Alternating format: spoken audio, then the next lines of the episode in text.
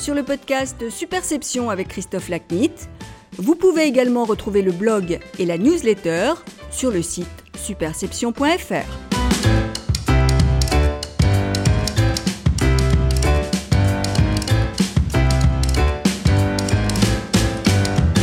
Bonjour, je suis ravi de vous retrouver pour ce nouvel épisode du podcast Superception. Aujourd'hui, mon invité est Cyril Awizerat, philosophe entrepreneur, créateur des Mob Hotels. Notre conversation traite de l'entrepreneuriat au service de l'écologie sociale. Cyril commente notamment son parcours, la création des Mama Shelters et Mob Hotels, son engagement d'activiste entrepreneur au service de l'écologie sociale, l'importance de la culture dans ses établissements, la limitation volontaire de la rentabilité de son groupe à 5%, ses futurs projets pour développer le concept mob, son désir d'amitié civique dans notre société et l'abstention enregistrée lors des élections régionales et départementales.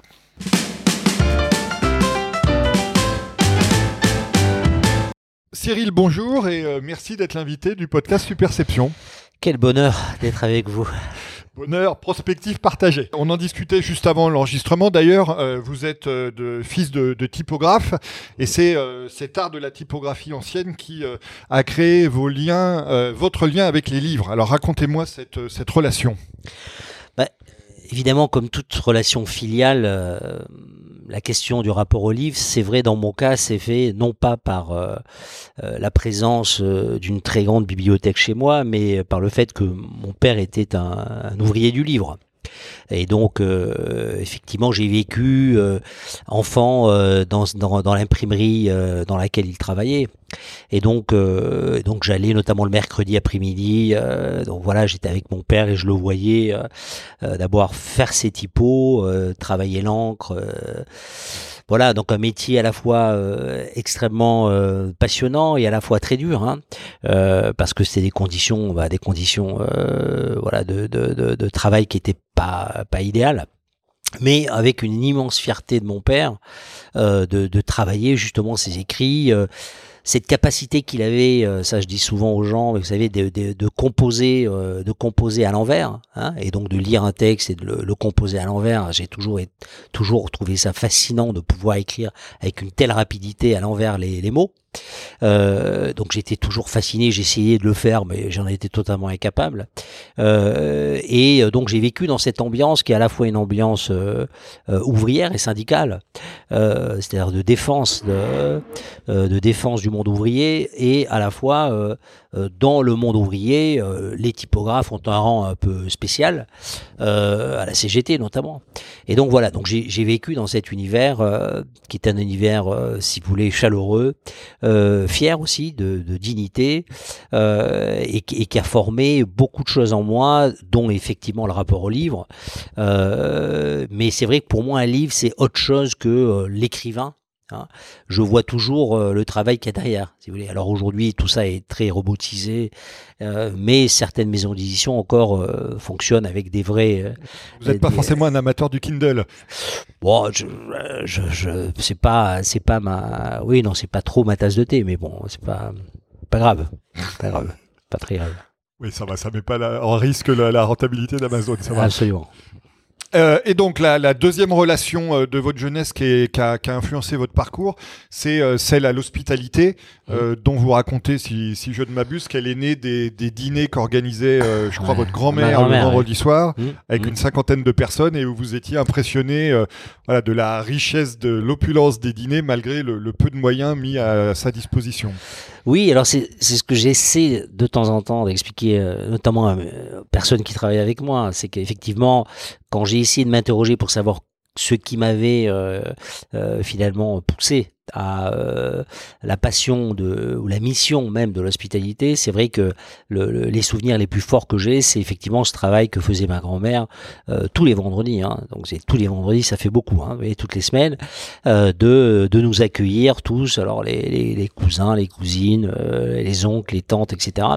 dans un deux pièces où effectivement il y avait une sorte de rituel euh, où euh, elle enlevait euh, les portes des gonds, elle mettait ça sur des tréteaux, elle organisait une table pour les enfants, une table pour les adultes, elle mettait une petite nappe, enfin tout était, si vous voulez, assez exceptionnel. En plus c'était une très bonne cuisinière. Donc donc c'est vrai que je suis resté, si vous voulez, admiratif de ce que, mais ça je crois qu'on est tous, on a tous autour de nous un oncle, une tante, un grand-père, une grand-mère, etc. qui avait cette magie finalement d'accueillir. On le trouve dans les campagnes françaises comme dans les bleds. Euh, voilà, ça c'est quelque chose qui est euh, commun à l'humanité. C'est la capacité qu'ont des hommes et des femmes à euh, juste accueillir l'autre vraiment dans une dimension missionnaire, vous voyez, dans une dimension comme si se jouait là quelque chose d'essentiel voyez, comme si se jouait à travers euh, ce moment passé, ce repas partagé, euh, ces éclats de rire et ces éclats de voix, euh, parce que c'était c'était très méditerranéen hein, ces ambiances. Donc c'était pas toujours très polissé. Il y avait toujours des, ça finissait quasiment une fois sur deux par des histoires et notamment les réactions de mon grand-père qui était qui était assez old school, je dirais, dans la manière de, de, gérer ça. Et, en même temps, avec le temps qui passe, je, me suis aussi euh, rendu compte de la, du, travail euh, que cela devait représenter pour ma grand-mère. Et donc, j'ai à la fois une forme de culpabilité aujourd'hui à, à, prendre cet exemple comme euh, icône de ma pensée sur l'hospitalité, car je vois également ce que cela doit révéler peut-être, euh, y compris certains diront, euh, euh, de vision patriarcale du rapport de la femme, puisqu'évidemment c'est elle qui préparait à manger, pas mon grand-père. bon, mais voilà, mais enfin c'était c'était un autre temps, et c'était un, un, temps où les choses se faisaient culturellement, se faisaient à travers peut-être le poids de la culture et le poids de la domination masculine, sans doute. Donc aujourd'hui, je, je, ça reste un, un, un moment très fort dans la construction de ma pensée sur l'hospitalité, et en même temps au regard de la d'une forme de d'inquisition, euh, euh, si vous voulez, contemporaine, euh, je me prends de temps en temps à culpabiliser, d'ériger cet événement en, voyez, en origine de ma pensée, quoi. Voilà. Alors, de, ces deux relations, celle au livre et celle à l'hospitalité, votre parcours a commencé par la première, parce que vous avez fait des études de, droit public et de philosophie, mmh. et vous mmh. êtes ensuite devenu enseignant. Donc, pourquoi, pourquoi ce choix initial?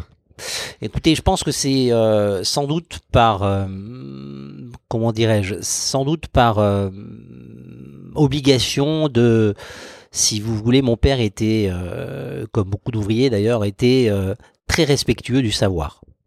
C'est-à-dire que c'était une époque où les gens considéraient que ceux qui avaient le savoir étaient des gens qu'il fallait respecter. Et donc j'avais envie d'être respectable. Non pas que mon père n'était pas euh, respecté et respectable, mais euh, il était euh, enfermé dans la condition sociale qui était la sienne. Donc moi, je voulais m'en extraire et, et à la fois, je voulais pas non plus être trop traître. Donc, euh, avec le cerveau qui était le mien à l'époque et mes troubles psychiques, euh, qui voilà que qu'on traîne avec euh, son parcours de vie, il, me semblait que tenter un peu d'enseignement était sans doute une voie qui permettait d'accéder plus ou moins à une forme de, de, de, bourgeoisie publique, si vous voulez, sans trahir le père. Voilà. Euh, donc euh, ça a fonctionné euh, un peu intellectuellement, mais bon, j'étais ni, je pense que j'étais ni, ni si vous voulez, apte ou ni performant dans, dans ce domaine.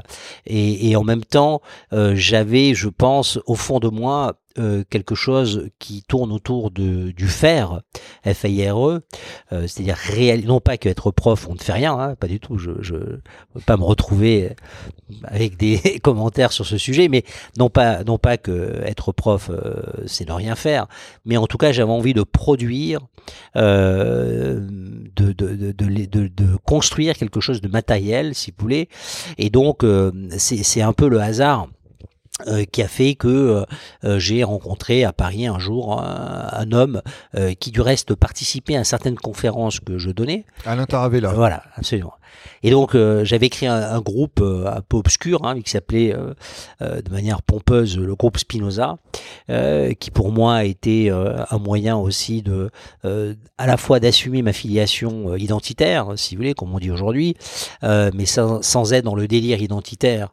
Et donc Spinoza, qui est un, qui est un philosophe pour lequel j'ai certains désaccords, mais avec lequel j'ai beaucoup de points communs, euh, on avait créé cette, cette ces, ces, cours de, de, de, réflexion et de débat euh, autour de euh, l'idée de décortiquer euh, la puissance des préjugés si je résume à l'extrême.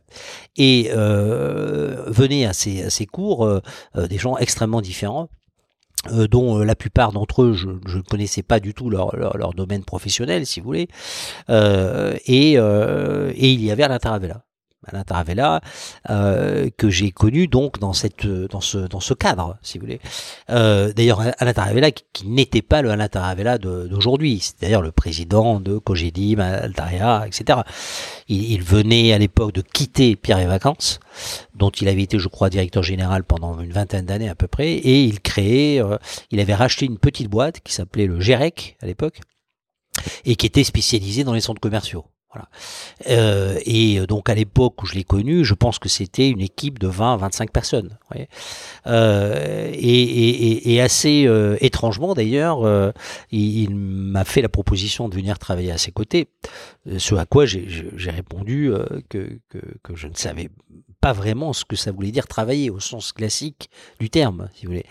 Euh, et il, il, m'a tout de suite dit, écoutez, je vous, je vous connais maintenant depuis quelque temps, euh, euh, je pense que vous avez tout à fait la réflexion et la, la, la, la capacité de, voilà, de faire des projets, et donc j'ai besoin de gens euh, très différents, et donc je vous propose de venir travailler avec moi, etc. Et là, je le dis souvent, mais, mais c'est vrai que quand il m'a envoyé sa proposition, et quand j'ai vu la rémunération qu'il me proposait, si vous voulez, j'ai, euh, voilà, j'ai, voilà, c'était, c'était pour moi, j'ai, pris quelques temps pour relire la lettre, si vous voulez, et euh, pour moi, c'était, euh, voilà. Alors là, c'est, je, je, je, franchissais le cap de la trahison, hein, et donc j'entrais dans le monde de la bourgeoisie, euh, sans trop de culpabilité d'ailleurs.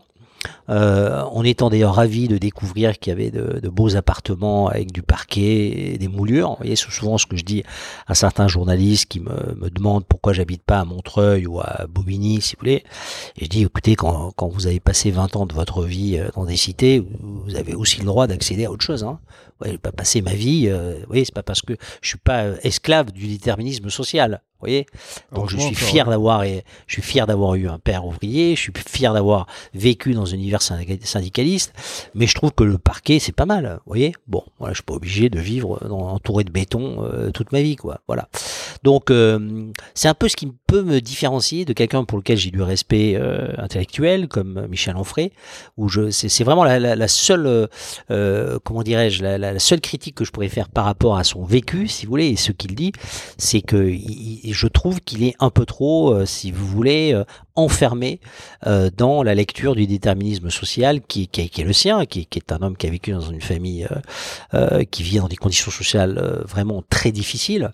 mais je pense qu'il faut savoir aussi s'en extraire. Voilà, ça ne veut pas dire, j'ai appris, si vous voulez, aujourd'hui à, considérer qu'il n'y a pas de trahison forcément entre le fait d'être entrepreneur, ce que je suis aujourd'hui, euh, et euh, le fait d'être fidèle à euh, une filiation qui me relie de manière éternelle, puisque je crois en l'éternité des âmes, à, au monde ouvrier. Hein. voilà, donc je mourrai fils d'ouvrier. Voilà, et pour moi, euh, euh c'est pas du tout, euh, si vous voulez, un moyen pour moi de, de, de comment dirais-je, de, de, de, me positionner ou de, vous voyez ce que je veux dire, ou d'utiliser. C'est vraiment, euh, euh, je, je, je, le vis comme ça au, au, quotidien, et y compris avec mes enfants. Si, vous voulez, mes, mes enfants sont plus, c'est moi, hein, ce sont mes enfants, mais nous n'avons pas le même socle identitaire. Voilà. Alors, ce qui ne nous empêche pas de pouvoir converser, hein, c'est les enfants.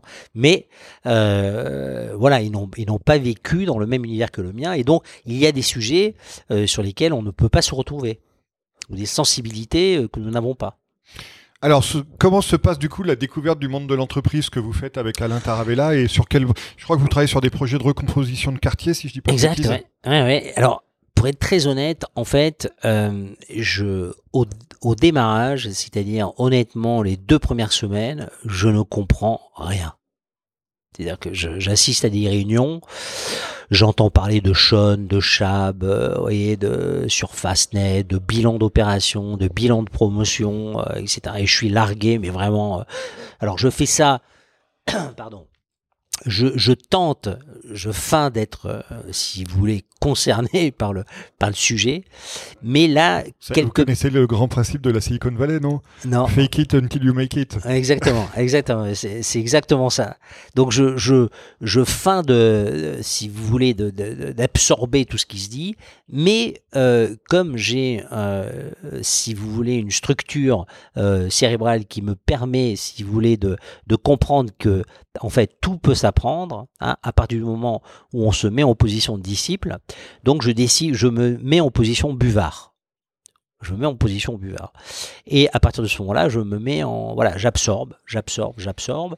Euh, le soir, je reste jusqu'à plus d'heures, euh, jusqu'à pour euh, pour faire des bilans d'opération, bilan de promotion. C'est-à-dire, je mets des fausses valeurs, je, je remets pour voir si ça si ça tombe juste. Donc je je, je fais des exercices en fait. Je, je reviens à l'école je reviens à l'école et là je vois si je me suis trompé dans les bilans euh, euh voilà. Et donc euh, assez rapidement je commence à absorber si vous voulez d'abord la terminologie le verbiage propre à ce métier de l'immobilier commercial etc tout en tout en restant qui je suis donc en ayant peut-être effectivement, et peut-être en cela euh, Anna Taravella avait raison, euh, en gardant ma particularité, ma, spécificité de, de, de, penser un projet peut-être différemment. Et, c'est à ce moment-là où effectivement Taravella m'a donné un, certain nombre de projets, des projets comme Bercy Village, euh, des projets euh, euh, de développer des opérations à Roubaix, euh, vous voyez, dans des villes aussi de ma naissance comme à Toulouse, restructurer des, restructurer des projets, donc de faire ce qu'on peut appeler, ce qu'on appelle le renouvellement urbain, c'est-à-dire comment euh, comment rénover, comment restructurer l'existant euh, pour lui redonner une vie, euh, lui redonner aussi une rentabilité. et donc c'est ce que j'ai fait à ses côtés pendant pendant un peu un peu plus de cinq ans un peu plus de 5 ans. Et c'est vraiment et je le dis j'en profite euh, parce que je le fais tout le temps euh, je, je, je, je, je continue à remercier Alain Taravella quand je le quand je le vois. On se voit euh, une fois tous les 3 4 mois euh, si vous voulez. Et à chaque fois je le remercie parce que si vous voulez c'est c'est c'est quand même quelqu'un voilà qui m'a euh, d'abord qui a, qui a accepté d'accueillir un, type un peu particulier un peu, voilà un peu spécial. Euh, et et, et c'est aussi vous voyez souvent je dis aux, jeunes générations, euh, n'ayez pas, que vous soyez de gauche, de droite, de tel univers culturel, etc., n'ayez pas de préjugés sur les entrepreneurs. Euh, moi, ce que je ressens aujourd'hui, si vous voulez, de ma, petite expérience de vie, c'est que euh, dans le monde des entrepreneurs, il y a peu de préjugés il y a peu de préjugés. Et en fait, les, les, les, entrepreneurs sont beaucoup plus ouverts, si vous voulez, que la société elle-même. Euh, ils peuvent avoir du personnel euh, un peu loufoque, euh, mais à partir du moment où ils créent quelque chose pour l'entreprise, ça va bien l'entreprise. Vous voyez ce que je veux dire? Je, je, trouve qu'il y a beaucoup moins de préjugés, si vous voulez, dans l'entreprise qu'il n'y en a quelque part dans la société. sujet de l'entreprise. Ouais, absolument. Ah oui, absolument. Là, il y a, y a un boulot colossal, mais bon. Ça, c'est un, un, vrai, voyez, ça, c'est vraiment un, vrai sujet de, de société. C'est effectivement comment, euh, et sans tomber dans les travers, si vous voulez, du débat. Oui, est-ce que l'école doit former, euh, si vous voulez, de la, de la chair à canon pour les entreprises Le sujet, c'est pas ça. Le sujet, c'est décortiquer les préjugés et des préjugés euh, depuis l'enfance. On en produit beaucoup sur plein de sujets sur l'histoire, sur euh, les identités, sur mais aussi sur l'entreprise et les entrepreneurs. Et il y aurait un, beau travail à faire sur euh, justement euh, rééquilibrer ce préjugé pour que les jeunes enfants de voilà nos, enfants hein, puissent avoir un rapport plus apaisé, plus intéressé à ce qu'est la vie de l'entreprise et des entrepreneurs. Alors justement, on va parler de votre entrée dans le monde de l'entrepreneuriat euh, en poursuivant votre parcours. Donc en 2001, euh, vous créez les premières résidences euh, Mama Shelter, résidences de tourisme, mm. avec Serge Trigano, si je dis pas de bêtises. Absolument. donc pourquoi franchir ce pas de, de, l'entrepreneuriat et est-ce que ça a été compliqué pour vous de, de financer par exemple le projet et de le faire naître? Alors, d'abord, c'est vrai que d'abord Alain Taravella m'a beaucoup aidé dans cette dans cette transition. C'est-à-dire quand je dis il a beaucoup aidé, d'abord il m'a laissé du temps, il a accepté de, vous voyez que je reste encore dans l'entreprise tout en étant encore un peu en train de développer mon projet. Vraiment, j'ai incubé chez lui. Ah, exactement. Et franchement, euh, encore une fois, je, je ne peux que, que, que, le remercier une nouvelle fois pour euh, pour cette euh, voilà cette cette générosité à mon endroit. donc c'est vrai que en 2001, si vous voulez, je commence avoir fait de mon point de vue le tour de ce qu'est l'immobilier commercial et euh, je suis de plus en plus mal à l'aise avec cet univers. Vous je bon, euh, si vous voulez, euh, je trouve ça extrêmement répétitif. Je trouve qu'il y a peu d'innovation quand même dans les faits. On le voit aujourd'hui d'ailleurs quand on voit l'état, si vous voulez, de l'immobilier commercial et de ce que ça incarne dans les centres commerciaux, si vous voulez.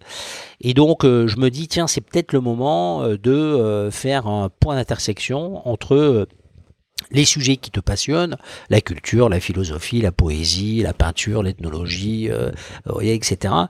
Et euh, l'immobilier, en fait. Vous voyez, c'est enfin, quoi, euh, c'est quoi le terrain euh, qui pourrait être un point d'intersection? Et assez rapidement, la question l'hôtel m'est apparue clairement, en fait, si vous voulez. Je me suis dit effectivement, un hôtel, c'est quand même une sorte de microscopique état dans laquelle, dans lequel vous vous décidez quelles vont euh, être les lois euh, qui vont réglementer la vie euh, dans, dans ce micro-état qu'on appelle hôtel.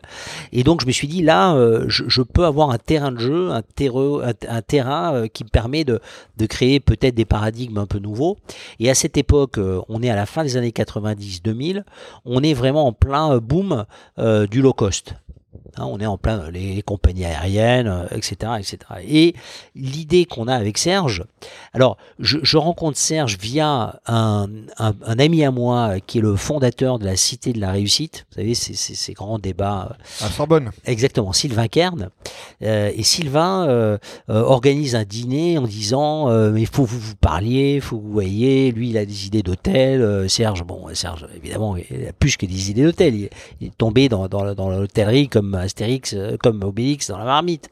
Donc, euh, et donc on fait un dîner et, je crois que là, ça, voilà, il y a j'ai l'impression de voir un oncle à moi, quoi, si vous voulez, Serge, voilà, avec toute sa, toute sa délicatesse, sa, sa générosité, sa, vous voyez, il y a quelque chose qui est, que, que j'ai vécu quand j'étais petit avec les, les oncles qui m'entouraient, vous voyez. Et donc, on, on, se sent tout de suite assez proche et on, on commence euh, l'enfer, puisque, euh, quand vous dites 2001, c'est vrai, nous nous associons en 2001 avec Serge, mais nous, nous ouvrons le premier match shelter qu'en 2008.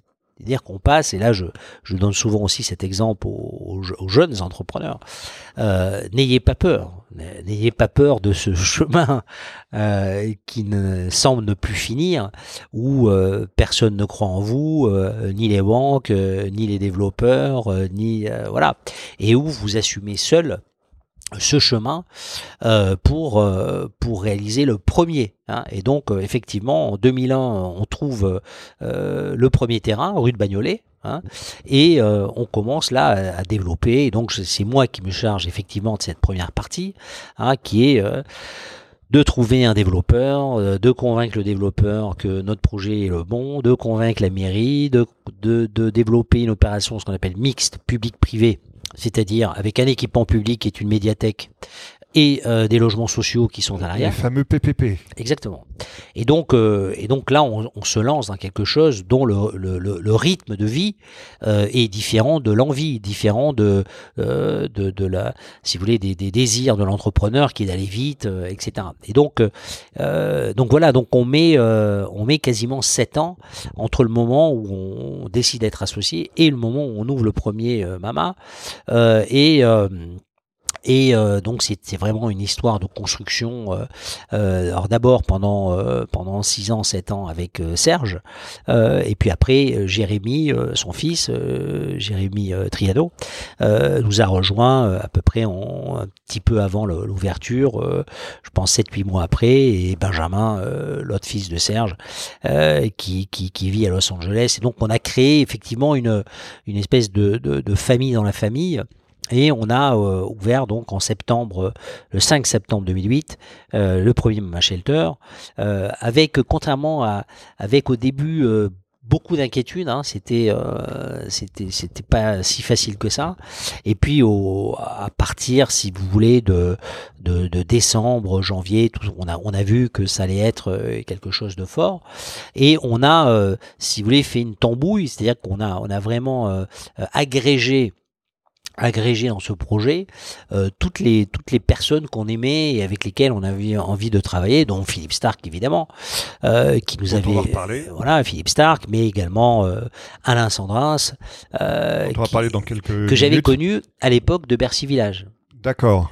En fait, Alain voulait, donc c'est à ce moment-là que je l'avais rencontré, et à l'époque, il voulait créer un lieu complètement hybride. Il voulait créer un, un, un restaurant qui tournait autour des fleurs voyez, donc il y avait, vous passiez dans un, d'abord chez un fleuriste, puis après il y avait une cave à cigares, puis après il y avait le vin, puis ensuite vous aviez euh, la salle de restaurant. Vous voyez, mais euh, c'était à la fois un très grand chef, Alain, mais également un intellectuel. Et moi c'est ce que voilà. Et, donc on, on, a on a agrégé, si vous voulez, comme ça beaucoup de, de savoir, de personnalité et d'énergie aussi. Et euh, ça a euh, donné lieu à, au premier Mama mais euh, la vérité, c'est que, euh, si vous voulez, on avait un succès, comment vous dire, commercial, mais euh, on n'avait pas un euro pour pouvoir se développer. Vous voyez ce que je veux dire? Alors, on aurait pu, c'était un des grands débats qu'on avait avec Serge, on aurait pu tout à fait garder uniquement cet hôtel. Puis, puis après tout, il y, y, a pire dans la vie que d'être propriétaire d'un seul hôtel à Paris. Il y a des familles entières qui ont vécu sur plusieurs générations avec ça. Vous voyez? Donc c'est pas pas un problème en soi. Mais nous avions quand même la volonté de nous développer. Et donc, euh, c'est à ce moment-là où un ami à moi, euh, avec qui je prenais le café le matin, euh, rue de la Perle, dans le café La Perle, donc de, créé par un, ami à moi, un ami d'enfance presque à moi. Euh, il y avait un type qui était là, euh, que je voyais tous les matins au café, et qui, qui n'arrêtait pas de me dire, il faut que je te présente quelqu'un, il faut que je te présente quelqu'un, c'est très important, un homme qui peut être décisif pour toi, etc. Bon, toujours ouvert à rencontrer des gens. Et il me dit, il s'appelle Michel Rébier. J'ai dit, ah, je connais pas Michel Ribier. Il m'a dit, mais tu sais, euh, on, l'appelle le roi du saucisson. C'était le, le, créateur de Justin Bridou, Cochonou. Alors ça, je connaissais déjà. Euh, et, euh, et, et, donc, euh, et donc, euh, et donc, c'est comme ça que, si vous voulez, je rencontre Michel Ribier, je lui fais visiter le Mama Shelter.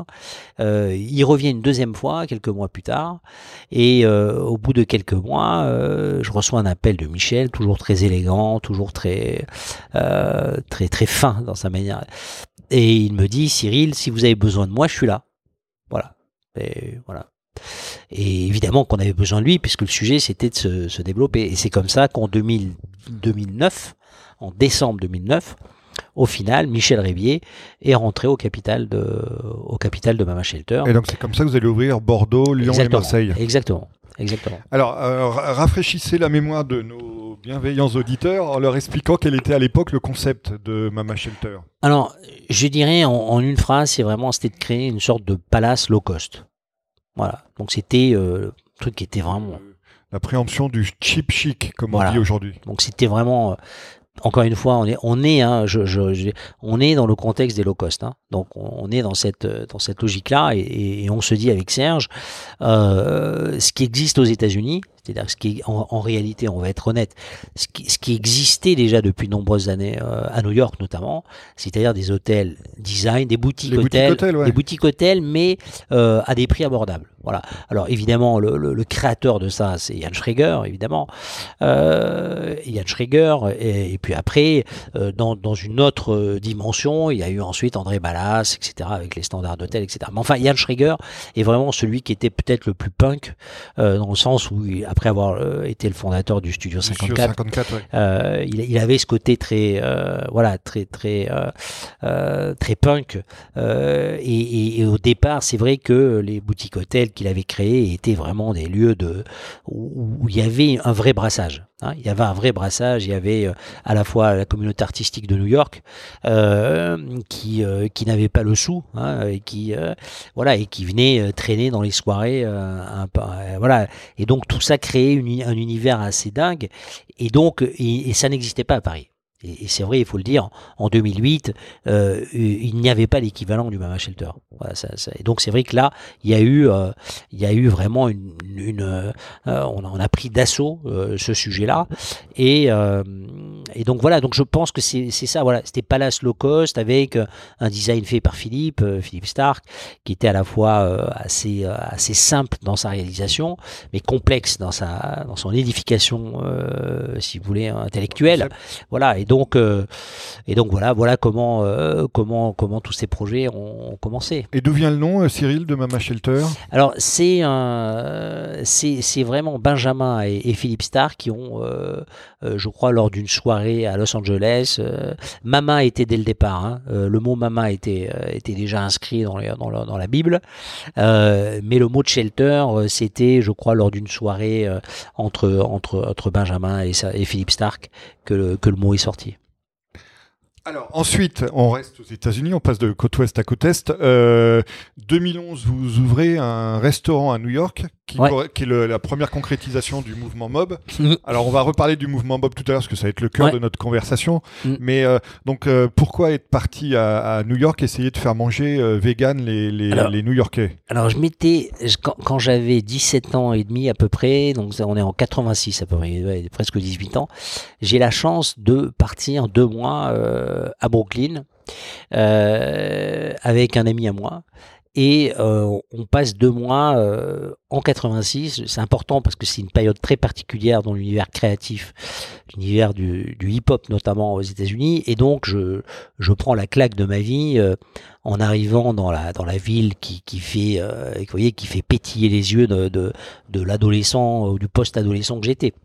Euh, et, et, et, donc je découvre là si vous voulez toute euh, toute une forme de culture euh, euh, si vous voulez dont on a un peu les les réminiscences en France quand quand on écoute la radio quand on écoute les disques enfin là je suis en direct euh, connecté avec euh, euh, une communauté dont j'ignorais tout, avec un anglais à l'époque qui est vraiment pire qu'aujourd'hui. C'est-à-dire qu'aujourd'hui, j'arrive à tenir des conversations, vous voyez. Mais là, à l'époque, c'est vraiment, je suis à un niveau, niveau scolaire, vous voyez ce que je veux dire. Donc, niveau scolaire français. voilà, niveau scolaire français. Donc, avec, avec en plus à l'époque, c'est vrai, un accent toulousain un, peu plus prononcé qu'aujourd'hui. J'ai fini ma trahison en, en, en, en gommant un peu la, le petit toulousain que j'avais quand j'avais 17 ans. Euh, et donc, euh, on, se retrouve là, et, si vous voulez, je, je, découvre, euh, je découvre la, la, littérature américaine, la poésie américaine, le hip-hop on va dans des lives de hip-hop, dans des, dans des caves à Brooklyn, dans des... On est un peu fou d'ailleurs parce que c'était vraiment une époque où la, la, dangerosité de la ville était, assez élevée. Euh, mais en fait, on, ne dort pas pendant deux mois, quoi. c'est-à-dire qu'on on, on, prend tout, tout sommeil comme un, comme une, une, finalement une hérésie de dormir alors qu'on est là que pendant deux mois, etc. Et donc on on arpente les rues euh, euh, de Brooklyn, de Harlem, de Long Island, euh, de Manhattan, etc. avec mon copain Marc. Et, là vraiment c'est un, si vous voulez, en fait c'est le monde qui s'ouvre à moi. C'est-à-dire que je, si vous voulez, il y a des passerelles intellectuelles. Je découvre que il y a une littérature moins classique euh, que je découvre sur place, si vous voulez. Donc je, je, je me dépsychotise par rapport à mon à ma, réaction traditionnelle en tant que post-adolescent, si vous voulez, par rapport aux auteurs classiques français que j'ai que j'ai étudiés, dont je redécouvre aujourd'hui la puissance, si vous voulez.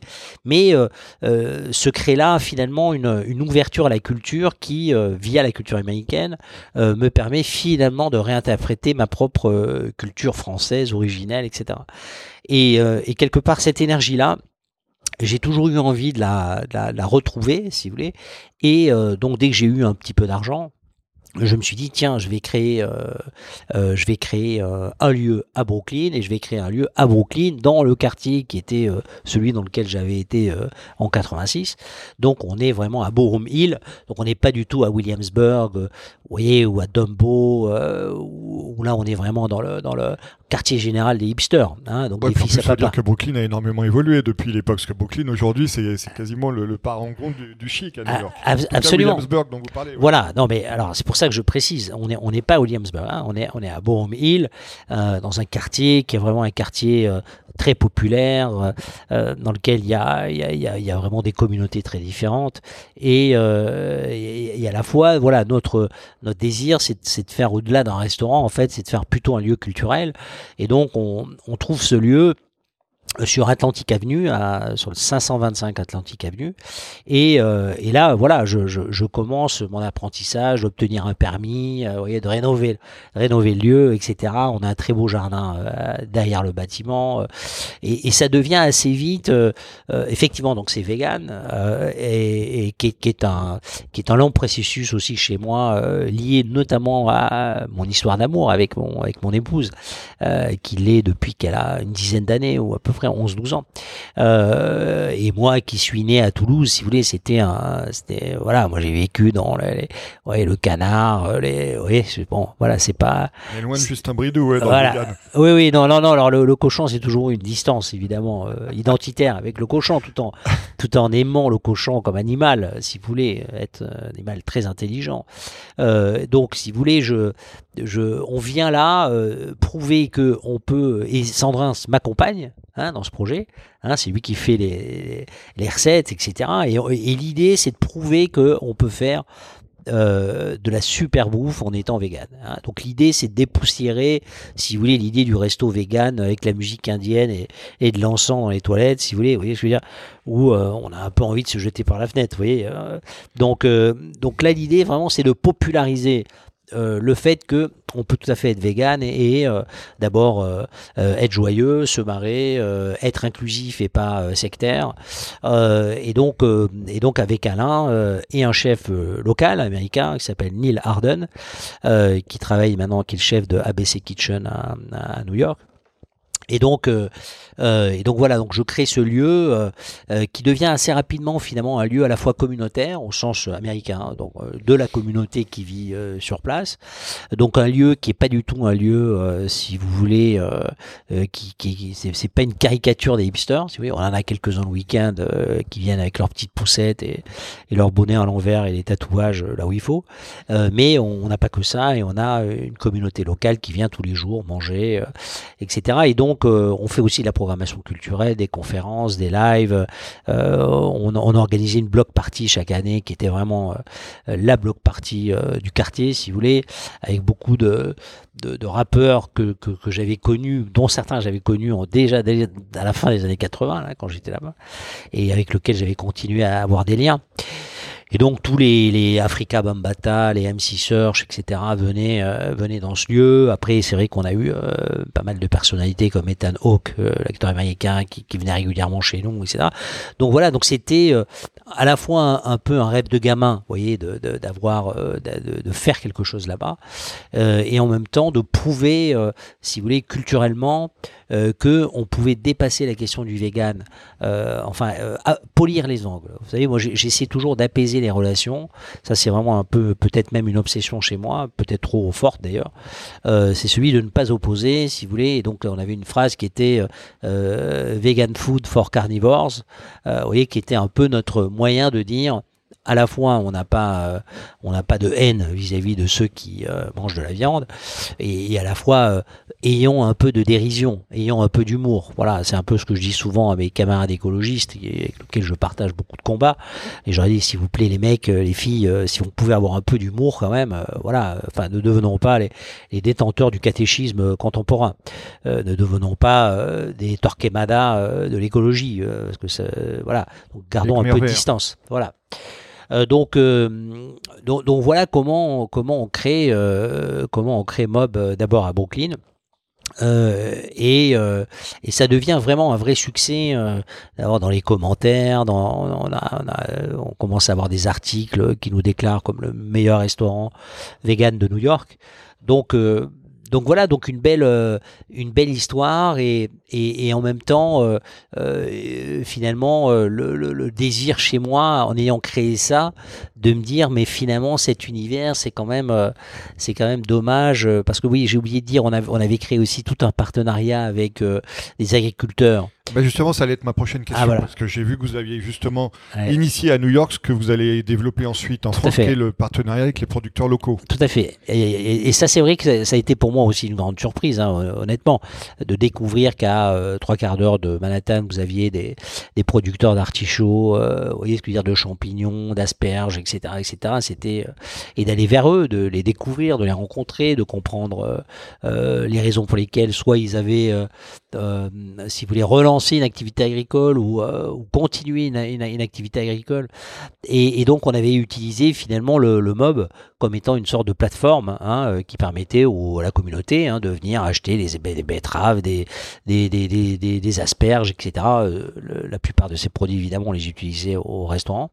Et, donc cette idée, si vous voulez, de ne pas opposer le citadin avec, avec les ruraux, vous voyez, encore une fois, dans cette idée d'apaiser aussi les relations euh, ou les antagonismes qui peuvent exister euh, dans un monde où euh, on veut nous opposer entre ceux des villes, ceux de la périphérie, ceux de la ruralité. Vous voyez, enfin tout le débat qu'on a aujourd'hui, y compris en France, le débat dit gilets jaunes. Vous voyez, d'opposer les communautés euh, au lieu de euh, revendiquer la création euh, d'une amitié civique, qui est un peu mon, qui est un peu mon, quelque part mon obsession.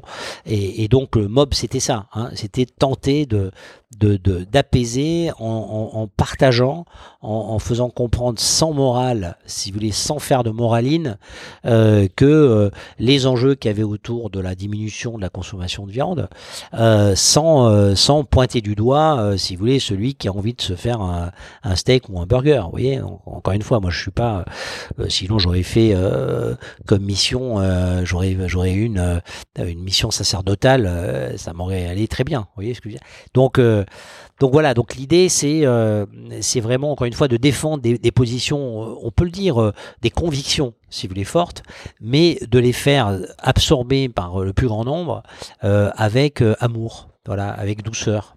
Alors Cyril, on a parlé du nom Mama Shelter. Mm. J'ai une question aussi sur le nom Mob, parce que Mob, ça veut dire Money of Brooklyn. Donc quelle est la relation entre le vegan et le... Je suppose que ça fait relation avec le grand, le très grand penseur alors c'est vrai que il y, a vraiment que les puristes. alors pour tout vous dire, il y a vraiment que les puristes euh, qui, encore comme vous, mais ça m'étonne pas de vous, qui savent que effectivement Mob, à l'origine, quand j'ai créé le projet, euh, c'était la contraction de Maïmonide of Brooklyn. Alors évidemment que Maïmonide, c'est ce grand philosophe du Moyen Âge. Ouais, philosophe, euh, théologien, médecin, enfin un peu tout. C'est ça, oui, oui, oui, exactement. Mais c'était vraiment les intelligences universelles comme on pouvait en faire jusqu'au 19e siècle. C'est-à-dire des gens qui parlent plusieurs langues qui écrivent plusieurs langues, euh, qui connaissent les sciences, euh, la poésie, la philosophie, etc. Des, très honnêtement, euh, des intelligences qu'on voit très peu aujourd'hui. Hein. On en voyait encore au 19e. Voilà, un peu, fin du 19e. Il y en a un peu moins aujourd'hui. Mais donc, alors, il n'y a aucun lien, évidemment, d'abord, entre Maïmonide et Brooklyn. Évidemment. Comme ça, vous l'avez créé le lien. Voilà, donc j'ai créé le lien. Alors évidemment que c'est une blague, c'est un clin d'œil. Voilà, c'est un clin d'œil mais c'est un clin d'œil avec un livre qui est peu connu de Maïmonide, euh, qui était un livre qu'il avait euh, concocté hein, quand il était le médecin euh, du roi de Saladin. Hein, puisque on peut dire presque qu'il avait été kidnappé par Saladin, Alexandrie, pour le soigner. et donc Maïmonide, qui avait une très grande connaissance euh, de l'utilisation des plantes, euh, des aromates, euh, des régimes alimentaires également. donc il avait écrit ce livre donc en arabe, qui a été traduit que très tardivement finalement et qui est comment euh, euh, vous devez, euh, si vous voulez, utiliser tel et tel fruit et légumes et comment pour telle maladie, si vous avez des problèmes de cheveux, des problèmes de d'odorat, des problèmes, vous voyez, de d'ouïe, etc., etc. C'est un livre très savant d'ailleurs. des gens me disent même que dans certains laboratoires, ils ont ces exemplaires-là Hein, ils ont ces exemplaires de, de, de Maïmonide. Et, et, et, moi, j'étais fasciné parce que j'ai découvert ça que sur le tard, ce, ce livre-là. Et quand j'ai voulu créer mon lieu euh, vegan, si vous voulez, j'ai dit, attends, c'est fantastique, c'est quand même le vegan avant l'heure. Voilà. Et donc, j'ai fait, euh, voilà, cette, cette pirouette euh, de euh, d'utiliser sans lui demander son autorisation. trop tard. voilà, trop tard. mais, mais voilà, mais je l'ai protégé en ne l'utilisant pas totalement puisque je n'ai utilisé que le M euh, de son nom. Et puis ceux qui ont, euh, on parlait tout à l'heure hors micro de la complexité, voilà, ceux qui aiment la complexité, euh, voilà, pourront découvrir d'ailleurs à travers ce podcast l'origine de son nom. Et ceux qui veulent d'ailleurs s'intéresser à Mémonide, ça peut être l'occasion effectivement qu'ils puissent découvrir euh, la puissance euh, euh, aristotélicienne de, de, de, de Maïmonide. Voilà, voilà. On aura fait un peu de pub pour le deuxième grand Moïse. Exactement, exactement, absolument. Alors ensuite vous dites donc que vous allez transposer les principes du mob de Brooklyn dans l'univers hôtelier. Donc pareil, pourquoi ce pourquoi cette nouvelle transition? Bon, parce que je pense que je, c'est un moment d'abord où euh, intervient à ce moment-là, si vous voulez, mon départ de Mama Shelter. Hein. Euh, ouais, 2014, euh, c'est vendu à Accor. Si je voilà. Voilà, en fait, euh, voilà, Serge, euh, Serge Trigano euh, souhaite, ce qui, ce qui s'entend totalement, et ce qui, qui, a une certaine logique, s'appuyer sur un groupe industriel hôtelier pour se, pour se développer, pour accélérer la, le, le, le développement. Moi, à l'époque, j'étais plus pour effectivement continuer à se développer un peu euh, calmement et, et, et, si vous voulez euh, en gardant la maîtrise, si vous voulez, de, de, de, cette, de cette entreprise. Euh, et, euh, et donc, com comme je vois qu'on a, on n'est pas en accord, on est, on est en désaccord, si vous voulez. Donc, on se met d'accord, mais vraiment en 4 minutes. Hein. On dit bon bah ok, bon bah je m'en vais, euh, je vends les, mes parts à Michel Rébier. Hein euh, comme ça, je les vends pas à accord. Et euh, voilà. Et donc, Michel, c'est pareil. Hein, on se met d'accord euh, autour d'un café. voilà. Je dis, bah, je te vends mes parts. Ben oui, je les prends, etc., etc. Donc, si vous voulez, tout ça se fait, je dirais, en 24 heures. Hein. Vous voyez, à peu près. Moi, je pense. Bah, D'abord, la vie est trop courte pour s'emmerder. vous voyez, à passer du temps à se fatiguer à ce genre de sujet. Et j'aime trop Serge pour que ça passe par des par des situations euh, complexes. Donc on, on, donc je me retire de l'aventure Mama Shelter et comme j'ai effectivement ce restaurant euh, pardon, à Brooklyn, euh, je commence à prendre un peu de temps et puis euh, je me dis qu'effectivement cette énergie-là, finalement, euh, elle est tout à fait, il est intéressant de la, de la, de la, de la, véhiculer à travers une expérience hôtelière. et comme entre-temps, ma réflexion sur l'écologie, si vous voulez, au-delà de l'alimentaire, finalement, déborde sur évidemment d'autres sujets, euh, l'éthique, l'écologie sociale. Voilà, en fait, euh, eh bien, je dis voilà, il faut aller plus loin et euh, euh il faut que j'aille euh, sur mes terres entre guillemets. Mais ma terre, c'est quand même la France. On, on, est tous de quelque part, et je suis de ce quelque part qui s'appelle la France. Et donc, et donc, c'est là où je commence à chercher le lieu qui pourrait être pour moi euh, euh, à la fois un lieu euh, qui traduit d'une certaine manière la culture, l'écologie sociale, etc. Et c'est comme ça que j'atterris à Saint-Ouen. D'abord parce qu'évidemment il y a une longue culture du Parti communiste, du mouvement ouvrier et de la culture qui va avec. Et en même temps il y a les puces qui est aussi une forme d'anticipation des problématiques environnementales par ce qu'on appelle le recycling, voilà le recyclage de des produits, des objets euh, euh, anciens qu'on rénove pour leur donner une seconde chance, une deuxième vie, euh, etc. Et donc je me dis voilà, et là il y a une, sorte de, les, les, étoiles se mettent en, bon ordre. Et, donc je dis voilà, on, va on va commencer le premier le premier mob hôtel là. Et c'est comme ça que après avoir trouvé le site en 2014 à peu près fin 2014, on réussit à ouvrir en 2017 le euh, premier Mob Hotel, euh, à peu près au niveau du 50 de la rue des Rosiers, euh, à Saint-Ouen, et où, en même temps, j'avais, un an et demi avant, trouvé mon, site à Lyon, à Confluence, et où on ouvre à quelques mois d'intervalle, on ouvre en mars celui de Saint-Ouen, et on ouvre en septembre à peu près celui de, celui de Lyon. Alors, le pitch des Mama Shelter, c'était le, Palace Low Cost. Là, c'est quoi le pitch des, des hôtels mob? Alors, je dirais que c'est artisan hôtelier. C'est-à-dire que et dans artisan hôtelier, euh, j'y mets euh, euh, l'écologie sociale et aussi une certaine forme de réflexion sur ce que veut dire développer une entreprise dans le domaine de l'hôtelier, de l'hôtellerie. C'est-à-dire que pour moi, si vous voulez être artisan hôtelier, c'est ce qu'on fait, c'est-à-dire que euh, euh, quand on travaille sur un projet, euh, on, retourne à une page blanche, on, reprend des équipes différentes, on, travaille notre projet à Bordeaux différemment de notre projet à La Haye. On, fonctionne un peu comme des tortues, c'est-à-dire qu'on, comme je dis souvent, on a plus de, réunions de non-développement que de réunions de développement. Hein.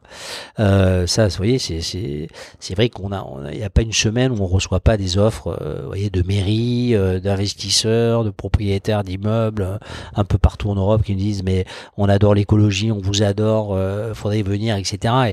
Et, malheureusement on est obligé de dire non à 99,99% des cas. non pas parce qu'on se prend pour des stars, hein, c'est pas du tout le sujet, c'est pas par mépris ou par fausse modestie, c'est vraiment parce que d'abord on veut conserver notre fonctionnement artisanal, continuer à travailler y compris avec des artisans dans notre agencement, on travaille avec des, artisans italiens, des artisans français, des artisans euh, portugais. Euh, et donc, euh, on, pense qu'aujourd'hui, et moi en tant qu'entrepreneur, en tant qu'entrepreneur, si vous voulez, j'invite vraiment les, nouveaux, notamment les nouveaux entrepreneurs, à, vraiment bien penser cette question du développement de leurs propres entreprises. C'est-à-dire que moi, à l'âge qui est le mien aujourd'hui, j'ai 52 ans, j'ai plus comme rêve, si vous voulez, d'avoir une map monde euh, derrière mon bureau avec des petits drapeaux mob, euh, oui, et puis en me disant euh, que je suis fantastique parce que du point de vue narcissique, j'ai réussi à mettre des drapeaux un peu partout dans le monde. C'est pas ça qui me qui fait le sel de ma vie aujourd'hui. ce qui fait le sel de ma vie, c'est de, de, de, faire des projets qui me paraissent faire sens, qui qui me permettent de, réaliser euh, euh, surtout des aventures avec euh, des, artisans que je respecte, des artisans que j'ai envie de revoir. Vous voyez, c'est ça qui nous passionne dans l'idée de, de, nous développer, mais à, dose homéopathique et à, travers aussi des partenariats, à travers des rencontres, des, des hommes et des femmes qui nous appellent. Et, et vous voyez, des fois, c'est comme une, une rencontre. Hein, C'est-à-dire, des fois, vous voyez tout de suite que vous n'allez pas pouvoir travailler avec euh, cette personne. Donc, ça sert à rien de. Si, comme je dis souvent, si, si, si j'ai rendez-vous avec un, un partenaire euh, qui a un immeuble, par exemple, vous voyez, euh, et que déjà le vendredi, j'ai l'angoisse de le rencontrer le lundi, et que vraiment, je me dis, putain, je vais me faire chier encore avec ce vous voyez, je veux dire, c'est pas la peine. Donc, euh, donc voilà, donc tout ça, euh, artisan, euh, hôtelier et écologie sociale, c'est vraiment, je dirais, les deux mamelles qui qui sont finalement les, les, les, les productrices du lait mobien. Voyez voilà.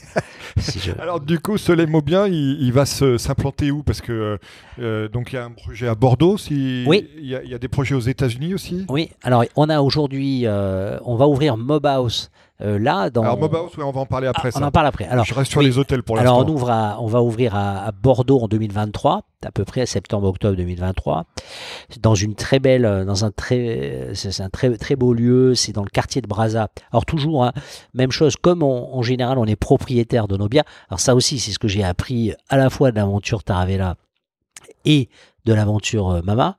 Si vous voulez, c'est qu'après, quand je suis sorti du Mama, j'ai dit plus jamais locataire. Donc là, euh, c'est aussi, alors pour être honnête, c'est vrai que l'idée aussi de ne pas trop se développer s'explique aussi par le fait qu'on veut euh, maîtriser notre immobilier. Et donc c'est comme c'est beaucoup d'argent à trouver, euh, comme c'est, voyez, donc c'est donc c'est beaucoup plus compliqué, etc. Donc donc c'est vrai qu'à à Brazza, on est sur un dans ce quartier là de, de, de Bordeaux, on est rive droite. Et, euh, et, donc on est dans une ancienne à, la, à, à Engrais, hein, et donc c'est une sorte de petite cathédrale de bois comme ça dans laquelle on vient développer le, le, le, le Mobotel, avec un très beau jardin intérieur, un peu comme dans une serre, un peu tropicale presque. Donc, euh, donc ça, on, a commencé, euh, euh, si vous voulez, les fondations, euh, la dépollution du lieu puisqu'il y avait des engrais, et, et donc on va ouvrir à peu près en octobre 2023. on a un très beau projet également à Florence. Euh, dans, un, dans une très ancienne euh, maison toscane, à vraiment trois minutes du centre-ville de, de, de, Florence. Euh, ça, c'est un projet qu'on appelle Villa Mob. Donc là, ça, c'est un, c'est un projet qui est vraiment très culturel, une sorte de, de microscopique Villa Médicis à, à notre À, notre sauce. Hein. donc très engagé sur les questions d'écologie et l'écologie sociale, mais également très très si vous voulez dans, dans, dans l'anticipation de ce que révèle, si vous voulez, dans le monde contemporain, la puissance de ce qu'a été la Renaissance, si vous voulez. Et comme je dis souvent, vous savez, euh, je pense que, vous voyez, euh, Michel-Ange, euh, bon, je pense qu'on s'en souviendra dans mille ans. Les, les, les, fondateurs de la Silicon Valley, est-ce qu'on, est-ce, est-ce qu'on en parlera dans deux siècles Je ne sais pas, c'est pas sûr. Voilà, c'est pas sûr. Donc il y avait une puissance créative à la Renaissance qu'on touche à peine du doigt, hein, mais qui était absolument fulgurant. Qui était Et donc ça, c'est quelle échéance? Ça, c'est peut-être juste avant l'été prochain. Ah, donc ça, c'est... Euh, 2022, ouais. Et les États-Unis Alors les États-Unis, c'est plutôt fin 2023 avec euh, Washington. Et il y avait et début 2024 et début 2024 avec Los Angeles. Ouais. D'accord. Ouais, vous parliez de l'AE tout à l'heure. Voilà. Alors on a un projet. Alors là, typiquement, euh, j'ai un, un, copain à moi m'appelle, un copain de, de Marseille, euh, qui était, qui, qui, travaillait dans un resto que j'aime beaucoup au Good, donc qui est dans les Calanques, au bout des. Et donc m'appelle, il me dit comment tu vas, mais tu sais que je suis à la haie faut que je te présente, euh, je travaille pour un investisseur qui t'adore, euh, ah, c'est gentil, c'est sympathique. Et euh, il me dit, il s'appelle Van de Vel, c'est une grande famille hollandaise qui sont propriétaires d'hôtels, etc., etc. Donc on se voit, je vois une fois, deux fois, trois fois, cinq fois, dix fois, avec Bass, donc l'un des petits-fils, si vous voulez, du, du fondateur.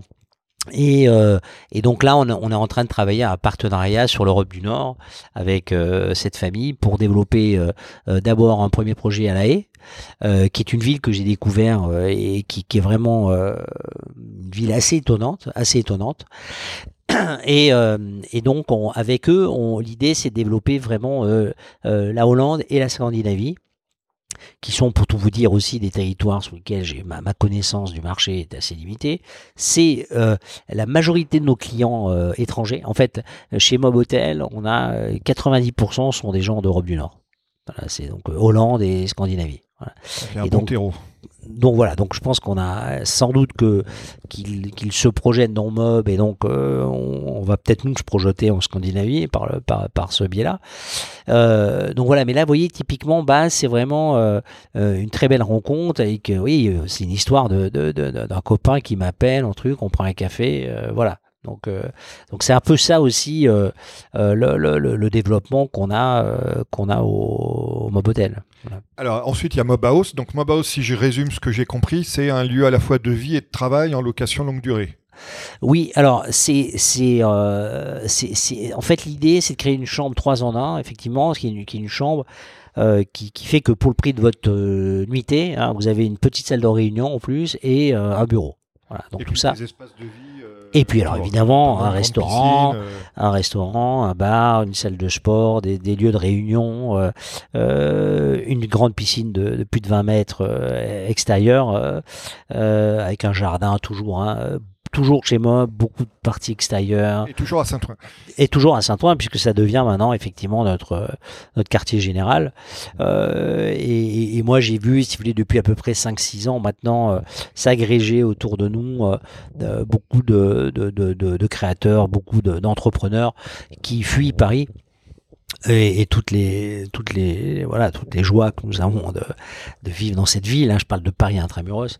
Donc vous avez beaucoup effectivement d'entrepreneurs qui euh, qui aujourd'hui euh, voilà euh, s'installent plutôt aux portes de Paris et qui voilà veulent plus passer voyez une heure et demie, deux heures, trois heures dans les dans les embouteillages et comme leurs employés en général sont également des personnes qui vivent en première couronne, voire même en périphérie, si vous voulez, ça simplifie la, la, la vie de, de, de, beaucoup de gens. Et donc je je vois se créer là, si vous voulez, entre, je dirais, entre la, la porte Maillot et la porte de la Chapelle, si vous voulez, tout un écosystème entrepreneurial qui est, qui est vraiment extrêmement, euh, extrêmement dynamique. Donc deux questions. Euh, premier point, là, c'est quand l'échéance d'ouverture?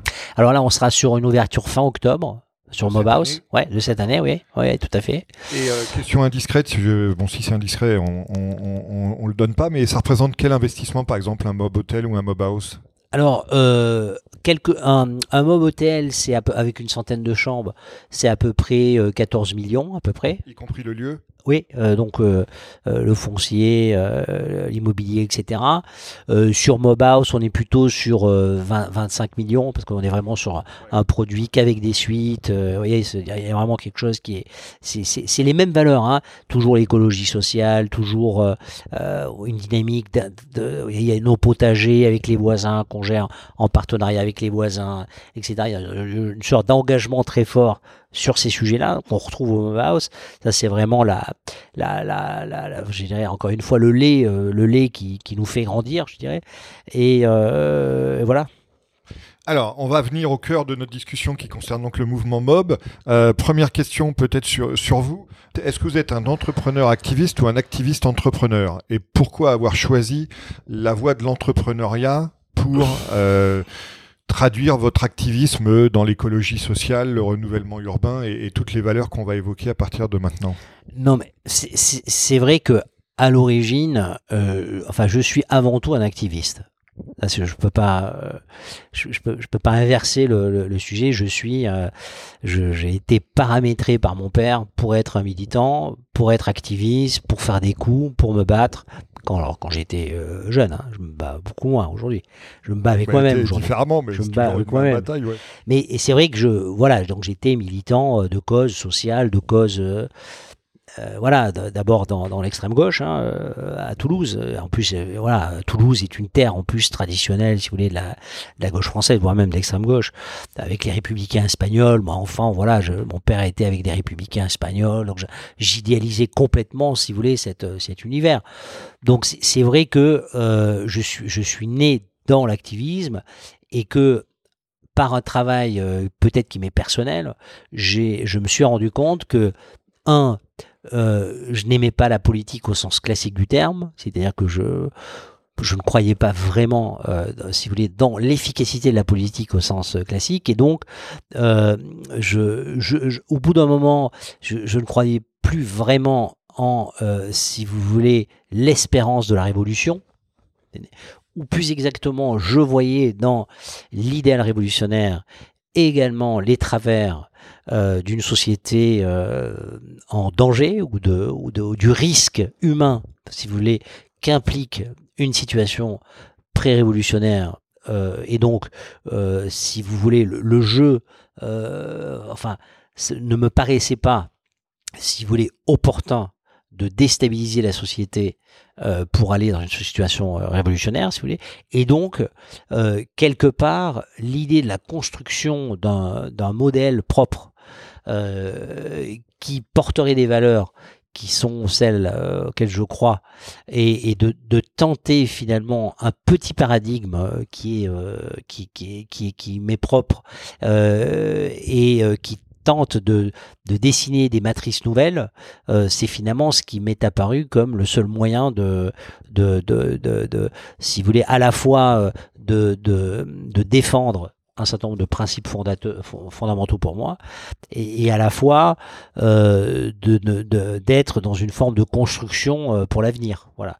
Donc, euh, d'une certaine manière, alors certains de mes camarades anciens, si vous voulez, identifient ça comme la trahison. Et j'entends, et j'entends aussi ça, hein, si vous voulez. Vous voyez, je peut-être effectivement que voilà, j'ai pris goût à la, si vous voulez, au bon fromage avec du pain, avec un petit verre de vin. Vous voyez, parquet. oui, parquet, voilà, parquet. Donc, donc voilà, peut-être est-ce effectivement mon entrée dans la dans la bourgeoisie qui a fait que effectivement je suis devenu moi-même évidemment un bourgeois et donc voilà, je, ça a apaisé ma relation à la révolte. Bon, mais ce qui n'enlève en rien mon, ma capacité, euh, si vous voulez, d'indignation, mais au-delà d'indignation, comme dirait l'autre, euh, si vous voulez, je, je, je, pense, moi je ne crois qu'en l'action. C'est-à-dire, je ne crois euh, indigné. Bon, euh, si vous voulez, on peut tous être indignés. Je peux vous appeler toute la journée. On peut. Ouais, c'est ce que j'allais dire. Ouais. Oui, je, je, veux bien qu'on s'indigne tous, quoi. Indignons-nous. Il y, a, tellement de sujets. Bon, on peut s'indigner. Bon, après, il y a que faire, comme dirait le camarade. Donc, Et que faire, c'est moi je prends ma part. Que faire, ça c'est mal terminé. Hein, ça c'est mal terminé. voilà. Donc la, la, question est bonne pourtant. Que faire La question est pas mal. Bon, mais euh, et c'est là effectivement où je préfère à la limite, si vous voulez, la, la critique légitime euh, que les gens peuvent avoir de mon parcours, si vous voulez, en y voyant euh, euh des euh, compromissions que j'ai pu faire avec moi-même, etc. Bon, je voilà, je ne suis rien de plus ni de moins qu'un homme et, j'essaie de construire quelque chose qui est critiquable, comme, euh, comme toute création humaine. Et euh, je me dépatouille dans, euh, si vous voulez, à la fois les histoires de rentabilité, si vous voulez, de rémunération sur les fonds que nous avons. voilà, donc j'essaie de créer un, voilà, une matrice qui m'est propre et, et, qui est soumise à critique ou à, ou à, ou à, ou ah, adhésion. que quand on fait rien, il y a moins de critiques. Ah, c'est sûr, c'est plus facile. c'est plus, facile. Alors, le mouvement mob, là, où vous essayez justement de construire une sorte d'utopie concrète mmh. euh, et une forme de nouveau, nouveau vivre ensemble dans le cadre des, des, communautés, des mini-États, comme vous expliquiez tout à l'heure, que, que, vous créez. Est-ce que vous pouvez, pour nos auditeurs, le, le synthétiser, le résumer, ce, ce mouvement mob? Bah, je dirais que euh, ça, ça tourne autour du constat. C'est-à-dire le constat, c'est, euh, si vous voulez, pour moi, que les, grands enjeux euh, de l'humanité pour les, générations à venir, les grands enjeux, ce sont les ressources naturelles du monde.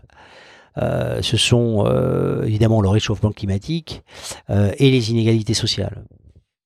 Et je dirais, euh, si j'avais à les classer, je dirais, un, les inégalités sociales, euh, le réchauffement climatique et les ressources naturelles, ou euh, deux et trois, on pourrait les inverser, mais enfin.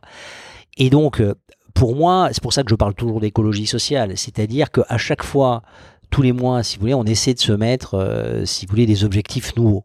Euh, c'est-à-dire que, euh, et je réponds d'ailleurs tout de suite à la question que vous pourriez me poser d'ailleurs, euh, si je devais être en cohésion totale avec une pensée écologiste, je dirais puriste, il, il, faudrait que j'arrête de faire des hôtels. Euh, oui, mais là, vous seriez dans une version décliniste du, de l'écologie. Tout à fait. Et, mais mais, mais c'est vrai que si, si honnêtement, hein, le meilleur moyen euh, de réduire l'impact, euh, oui, carbone, de, etc., serait que j'arrête. Voilà. Non, mais donc, et donc, et donc, c'est pour ça que je parle d'écologie sociale, c'est-à-dire que j'admets que je ne suis qu'un être humain, et que donc le soir, quand je me couche et que je vois les étoiles, je me pose des questions, et je m'interroge sur le sens de ma vie, comme tout être humain, et, que le lendemain matin, j'ai envie de faire des choses. Voilà, je ne réussis pas à ce que les étoiles me euh, euh, réussissent à me convaincre, si vous voulez, de ne rien faire. Voilà, en tout cas aujourd'hui. Voilà, peut-être que ce sera différent dans 5 ans ou dans 10 ans. Et donc, ce sujet du mouvement mob, c'est celui de dire qu'il y a euh, un chemin vertueux qui permet de nous engager sur l'écologie sociale. Et l'écologie sociale, c'est quoi? C'est par exemple, euh, le premier sujet que j'ai voulu traiter, c'est celui euh, de être 100% bio à l'hôtel. Et d'ailleurs, on est aujourd'hui en Europe, nous sommes les seuls à avoir ces certifications. Vous voyez, en Europe. Hein, euh, c'est du boulot, euh, c'est euh, des experts qui viennent, des certifications, etc., etc. Mais qu'est-ce que je veux dire par là? C'est pas pour faire. Souvent, je, dis ça aux entrants au mob. Je dis mais attendez, c'est pas parce que je suis sympa. Vous comprenez ce que c'est pas je veux, je, veux pas qu'on soit bio parce que c'est sympa ou cool d'être bio, c'est pas le sujet. C'est en fait un moyen de venir soutenir, si vous voulez, une agriculture raisonnée et donc, euh, si vous voulez, de faire partager avec nos voyageurs cette euh, nécessité, si vous voulez, d'avoir, euh, si vous voulez, une démarche vertueuse dans le choix que nous faisons des produits que nous partageons avec nos voyageurs et que nous donnons à, nos équipes de cuisine pour travailler, etc. Donc, on essaie, si vous voulez, de faire comprendre, si vous voulez, qu'une pomme, avant d'être une pomme, si vous voulez, voilà, il y, a, un travail avant, il y a un travail, euh, il y a de l'agriculteur, il y a un travail, il y a un travail énorme, si vous voulez, avant de pouvoir. Donc il y a, ce, travail-là de faire comprendre. Et c'est pas simple, hein, parce que vous avez des consommateurs qui, qui, qui, vous prennent juste comme un lieu à manger. Quoi. Vous voyez ce que je veux dire? Donc des fois, euh, quand nous on leur parle dans le discours, ils n'ont rien à cirer. Vous voyez? Donc, euh, donc il y a toute une éducation et, et, là, je le prends pas, je le dis pas au sens de certains écologistes. Hein. Moi, je suis pas éducateur, je suis pas commissaire du peuple. Vous voyez, si les gens veulent pas être, euh, veulent pas partager, ils ont le droit de pas être partagés. Vous voyez. Mmh. Mais euh, c'est la différence avec que faire. Euh, exactement. Donc, donc, si vous voulez, je donc, donc cette idée déjà du bio, c'est déjà un axe fondamental. Enfin, c'est pas négociable. Voilà. Mais c'est très compliqué. Mais on y est arrivé et on, et on continue dans cette, dans, dans, cette lancée. mais c'est pareil pour les produits d'entretien qu'on utilise au mob. C'est pareil quand je dis, par exemple, mon jardin, un hôtelier classique, si vous voulez, quand il a un domaine euh, à lui, si vous voulez, bah, il met un bodyguard et un gardien euh, devant, et puis si vous n'avez pas de chambre, vous rentrez pas. Là, c'est un peu le contraire. C'est un peu, euh, c'est un jardin privé d'intérêt général. Donc quand je, quand à Saint-Ouen j'ai 40 potagers l'ouvrier, enfin 10 ouvriers, c'est c'est l'idée de dire il y a 40 familles à côté de Mob à qui on va donner euh, pendant un an, et puis après on tire au sort, on fait des tirages au sort, etc. Et puis on donne pendant un an un petit bout de terre. L'idée, c'est pas qu'ils vont se nourrir avec ça, comprenez bien. L'idée, c'est pas dire, euh, vous allez plus avoir des légumes à acheter, euh, c'est pas avec le petit lopin de terre qu'on donne, mais l'idée, c'est de créer d'abord un lien entre dedans et dehors, entre mes voisins et, et Mob, et les voyageurs qui, euh, qui y passent, si vous voulez. Et, l'idée également, c'est que quand vous, euh, souvent je dis aux petits bobos du 11e euh, qui sont très arc-boutés sur des, sur des logiques écologistes très radicales, parce qu'ils ont un petit bac où ils font pousser du basilic. Je dis, mais viens avec moi à la campagne, et puis je, on, va, on va passer un mois, je vais te donner, je vais te donner à la limite 100 mètres carrés où tu vas faire ton potager, et tu vas me dire, tu ne mangeras que ce que tu produiras. Hein. Puis quand tu vas voir les limaces arriver et les pucerons, etc., tu auras un regard de l'agriculteur, par exemple, qui utilise des insecticides, un peu différent. voyez Et donc, ce que je veux dire par là, c'est que mon projet à moi, c'est. le terme, Cyril, d'utopie concrète. Oui, oui, oui, oui, un oxymore, bon, évidemment, très.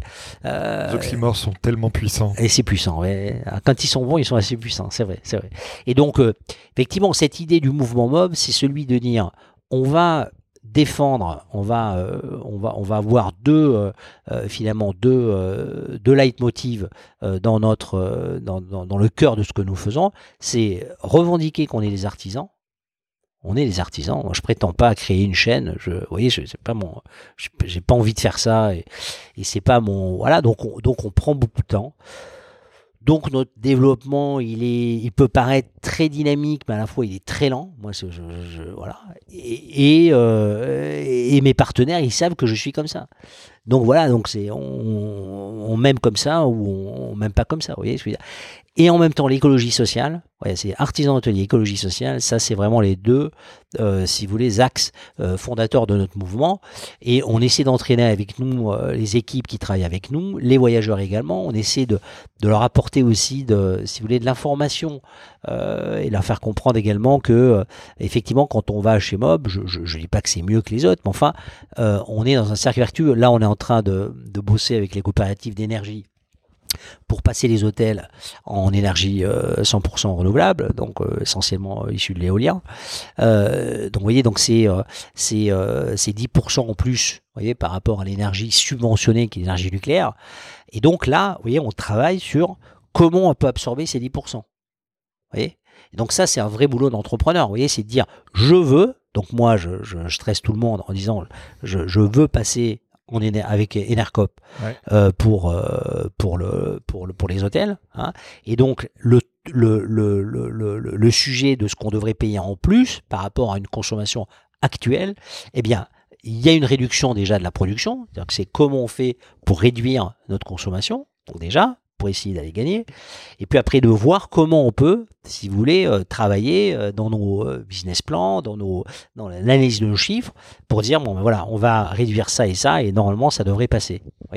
Donc, vous voyez, cette idée-là de se dire, on est bio, on a nos potagers, on fait de l'écologie sociale, on fait de la formation sur comment gérer son potager, on, on, travaille la question de nos produits dans les chambres, le shampoing fait à Bordeaux par une petite famille qui, qui fait tous nos produits, etc. Vous voyez, tout ça, c'est se donner en fait régulièrement des objectifs nouveaux, pour prouver qu'on peut à la fois euh, être une entreprise, et euh, Mob, on pourrait dire d'ailleurs, n'est rien de plus ni de moins qu'une entreprise, c'est vrai, mais à la fois euh, nous essayons de partager avec nos équipes et les, voyageurs des objectifs, euh, euh, comme quand dans une famille d'ailleurs, les gens décident de passer au tri, en disant bah tiens maintenant ça y est, je vais essayer quand même de faire le tri, etc. Comme moi je vois beaucoup, beaucoup autour de moi des Françaises et des Français qui qui tentent, qui et encore une fois le, le, sujet c'est justement celui de la création. je vous ai parlé tout à l'heure d'amitié civique. Voilà, moi, moi c'est mon rêve pour ce pays, ce pays que j'aime, c'est ça. C'est je rêve euh, que ce pays euh, euh, connaisse sans une guerre, parce que c'est facile de. S'il y a une guerre, évidemment, ça unit les gens. Bon, donc on va quand même pas passer par là, on va passer par la phase guerre pour, pour redécouvrir qu'on peut être unis. Oui, si ce serait sympathique si on pouvait éviter. Vous voyez ça. Donc voilà, donc un de mes rêves pour euh, d'abord parce que j'ai des enfants, j'ai quatre enfants. Euh, oui, donc je, bon, bah, je, je, je, rêve que ce pays qui est, qui, qui, qui est effectivement euh, pour moi le plus beau pays du monde, euh, sur tous les sujets d'ailleurs, puisse créer une amitié civique, voilà, et que qu'on dépasse. ce voilà, mais tout ça passe quand même par aussi, je vous ai parlé d'inégalité sociale, le traitement de ce sujet qui est une lèpre pour les sociétés. C'est une lèpre pour les sociétés. Et là, je le dis en tant qu'entrepreneur. Hein. Là, je le dis en tant qu'entrepreneur. Et il y a un autre enjeu important dans les communautés que vous créez, c'est le sujet culturel, dont on n'a pas mmh. parlé non plus mmh. jusqu'à présent, parce qu'il y a une vraie offre culturelle, encore une fois, dans ces, dans ces mini-États. Donc, parlez-nous un peu de, de, de cette passion. Bah, la, la, culture, d'abord, c'est, vous savez, euh, c'est la première raison, quand vous demandez aux voyageurs du monde pourquoi ils viennent en France, la première raison, c'est la culture. Hein. Donc, euh, si vous voulez, euh, euh, on, vient en France et on se déplace en France en premier lieu sur un sujet culturel. Et donc, si vous voulez, comme, comme la culture est face à des défis si vous voulez, de production, euh, de développement, etc., qui sont importants depuis plusieurs années maintenant, avec le développement des plateformes, euh, des, sites en ligne sur la musique, etc., etc. Donc l'un des axes forts de, de MOB, c'est de, de, créer des, conférences, de créer des lieux de live, euh, des lieux de, de, production artistique, que ce soit à travers le travail photographique ou comme à Lyon, on a une très très grosse programmation à Lyon là pour pour avant euh, pour avant l'été. Donc c'est on a on a en fait ce qui est, assez rare euh, dans l'hôtellerie, on a un, directeur artistique euh, qui fait que de la programmation culturelle comme on peut l'avoir dans une ce qu'on appelait chez moi à l'époque les MJC qui était voilà quelqu'un qui s'occupait de la programmation culturelle. Donc ça va de conférences de poésie, accueillir un écrivain voilà et donc de temps en temps vous avez des clients de l'hôtel qui voient ça, qui poussent une porte, qui voient une conférence, qui s'assoient et le peu de culture qu'ils vont venir capter pendant quelques minutes, même s'ils sont en, train d'attendre un rendez-vous qui les attend au restaurant, eh bien, euh, eh bien, ce sera euh, toujours un, moment de culture, tout comme euh, l'apprentissage de la solitude à travers le fait que nous ayons fait le choix de ne pas avoir de télévision dans les chambres. c'est également, alors c'est vrai que là, on pourrait me dire, Cyril, vous, vous avez du super Wi-Fi, j'ai lu. Ah voilà, voilà. Alors voilà, ça c'est toujours, vous voyez, pour moi, ça a été de dire la télévision, euh, voilà, c'est tout de même euh, un peu l'enfer sur Terre, si vous voulez mais quelque part, euh, avec les nouveaux réseaux sociaux, ça paraît presque comme un mini enfer. Ouais, ça paraît presque comme un mini enfer. Mais bon, bref, ça, je peux pas non plus interdire. Je peux pas prendre les smartphones des gens et leur hein, effacer. voilà, donc ça, je peux pas encore le faire. Mais, mais c'est vrai que cette idée de dire, vous venez à Paris ou vous venez à Lyon, mais franchement, est-ce que vous avez besoin de regarder euh, CNN ou CNews pendant 7 heures dans votre chambre tout seul, alors que, vous voyez, il y a le jardin, vous pouvez parler aux gens, parlez-vous, touchez-vous voilà, on, peut un peu moins se toucher en ce moment, mais enfin, on peut quand même se, toucher, par les yeux. On peut se toucher par les yeux, voilà. Donc, euh, donc voilà, donc ça c'est vraiment. Mais par contre, et vous avez raison, euh, le préalable au fait de dire il n'y a pas de télé euh, dans les chambres, c'est de dire, par contre, si vous êtes entrepreneur, vous êtes, je sais pas, photographe, architecte, etc., etc., il y a, y a un réseau de Wi-Fi qui est exceptionnel. Et ça, c'est vrai que tous les tous nos clients nous disent franchement merci parce que on peut allumer trois ordi en même temps, etc. Il n'y a rien de pire que d'arriver dans un hôtel où on vous a mis une borne, euh, une borne par, par étage. Si vous voulez, vous vous battez pour télécharger un document et, et ça c'est plus, et, sans parler même de certains hôtels qui continuent à vouloir vous faire payer. oui, ça c'est plus. pour moi, ça c'est pas possible. Voilà, c'est pas, c'est pas négociable. Alors, je vais vous dire, on a même un, notre réseau Wi-Fi, même supérieur à certains hôtels de luxe que je connais dans Paris, dans le 8e arrondissement. Vous voyez, on a une efficacité plus forte. Tout comme les lits vous voyez, pour moi, c'est essentiel. Les lits de, de Mobotel sont des lits de palace. Hein. Pour tout vous dire, c'est les mêmes lits qu'à la réserve. Vous voyez on n'est pas tout à fait au même prix. Alors je, je dis ça parce que c'est à Michel Révier. Mais c'est vrai que, voilà, après tout, on pourrait dire une nuit, c'est une nuit. Hein. hein on vient dormir. Et ça, pour moi, c'est essentiel. Vous voyez, c'est, on, on, on, rigole pas, on s'amuse pas avec le lit. Voilà la qualité de la literie, c'est, c'est pas un débat. On s'amuse dans le lit, mais pas avec le lit. Voilà, on s'amuse comme on veut. Après, on fait. Voilà. Alors, euh, justement, on parlait, on parlait argent, alors je vais vous relancer là-dessus. Euh, si j'ai bien lu, vous limitez la rentabilité des hôtels mob à environ 5% pour mmh. réinvestir dans des projets à mmh. dimension sociale. Alors, euh, j'ai vu l'école de mode. oui, Casa. donc, parlez-nous de, bah, de ce choix que vous avez fait de, de, de limiter la rentabilité. Bah, Écoutez, c'est un choix qui est, qui, est lié aussi à ce que je vous ai dit tout à l'heure sur euh, c'est quoi les trois sujets fondamentaux de, pour nos enfants demain. Euh, inégalité sociale, euh, réchauffement climatique et disparition des ressources naturelles. Bon, donc inégalité sociale, voilà, il faut, de mon point de vue, que si vous voulez, on, on, on admette que il faut mettre des, des taux qui nous paraissent, euh, si vous voulez, raisonnables auprès des associés, etc. Mais euh, moi, je ne veux pas faire le boulot, si vous voulez, d'être le président et le fondateur d'un projet dans lequel on me demande 10%, 12%, 15% de rentabilité. Parce que je sais ce que ça veut dire derrière voyez, c'est là où il faut qu'on ait l'honnêteté en tant qu'entrepreneur de dire les choses. Euh, je parle pas de certains secteurs d'activité euh, où vous pouvez peut-être avoir des rentas à 15 ou des TRI à 25, 30 parce que vous n'avez pas de personnel, c'est juste voyez, du service que vous donnez comme ça sur le net, etc. Sans doute ça, ça existe. En tout cas, c'est pas le métier que je fais. Et moi, je gère des hommes et des femmes. Hein, hôtelier, si vous voulez, comme beaucoup de métiers. Euh, du service. C'est du service. Et donc, euh, bon, une fois que vous avez fait votre bâtiment, que le bâtiment est sympa, etc., le reste, euh, le, jour où vous avez les clés, le lendemain, enfin, à la minute près, c'est voilà les hommes et les femmes que vous devez gérer, que vous devez entraîner avec vous, avec les voyageurs, attirer les, les voyageurs et les, faire en sorte qu'ils reviennent et qu'ils reviennent, etc., etc. Et donc, pour moi, si vous voulez, ce chiffre de 5%, d'abord j'aime bien le chiffre, il ne faut pas dire 4, voilà, j'estime que c'est un, c'est un rendement qui est au-delà de ce que la banque vous offre aujourd'hui, si vous voulez, mais bien au-delà. Hein. Euh, et je trouve que c'est pour moi, avec l'expérience qui est la mienne aujourd'hui, après 25 euh, ans, 30 ans d'exercice professionnel, si vous voulez, euh, j'estime que c'est un rendement qui me paraît être un capitalisme, comment vous dire, un capitalisme raisonnable. Euh, et, je vais vous dire, je, pense que si, euh, euh, à l'échelle mondiale, s'il n'y a pas une prise de conscience, si vous voulez, de, des entrepreneurs, alors évidemment des plus puissants, si vous voulez, sur ces sujets-là, on, va vraiment vers des situations très difficiles. En fait, vous êtes un peu au juste milieu entre la recherche de la rentabilité à tout craint et le déclinisme qu'on évoquait tout à l'heure. Tout à fait, absolument. Oui, parce que je, parce que je vais, je vais vous dire, je, je ne crois pas, je, je crois en la nature humaine.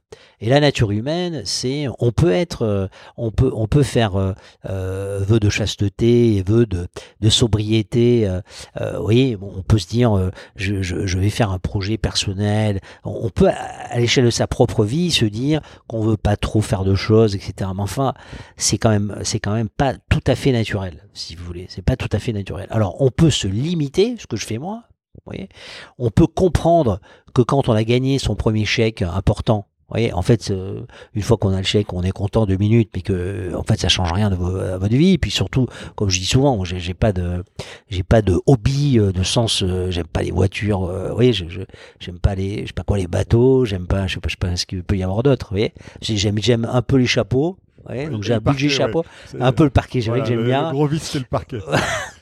Mais vous voyez ce que je veux dire? Donc je, je, pense que effectivement il faut un, juste milieu entre la, la, la pulsion, l'excitation, voyez, qu'il faut pour, pour tendre vers une rentabilité qui fait que bon bah voilà vous avez pour se développer voilà il y a un rendement. voilà exactement. Et en même temps euh, pas tomber dans, dans, si vous voulez, dans l'obsession dont je connais certains. Euh, si vous voulez, la vie a fait que j'ai croisé beaucoup de, de gens très puissants comme vous, comme beaucoup de gens que vous avez interviewés, des gens qui ont, et, si vous voulez, pour en connaître certains, si vous voulez personnellement, si vous voulez, c'est cette, cet enfer si vous voulez, dans lequel euh, je connais certains euh, euh, multimillionnaires, multi, voyez, milliardaires, qui, sont, voyez, dans l'obsession de savoir comment faire, voyez, comment, comment transmettre, comment, voyez, comment, comment continuer à garder ce qu'on a, comment, enfin, vous voyez ce que je veux dire. À un moment donné, on peut aussi être avoir le, les, pieds dans le tapis, vous voyez, et puis esclave de son propre, euh, vous voyez, de son propre empire. On peut être aussi esclave de son propre empire. Et donc, euh, et donc, si vous voulez, je, voilà, donc je, je dis, il faut de la, motivation, c'est-à-dire qu'il faut se dire, voilà, que ce qu'on fait, ça, ça, ça, a de la rentabilité, et donc ça crée de la valeur, et donc ça attire des investisseurs, et donc, vous voyez, donc ça, ça permet de faire des belles choses, etc., etc.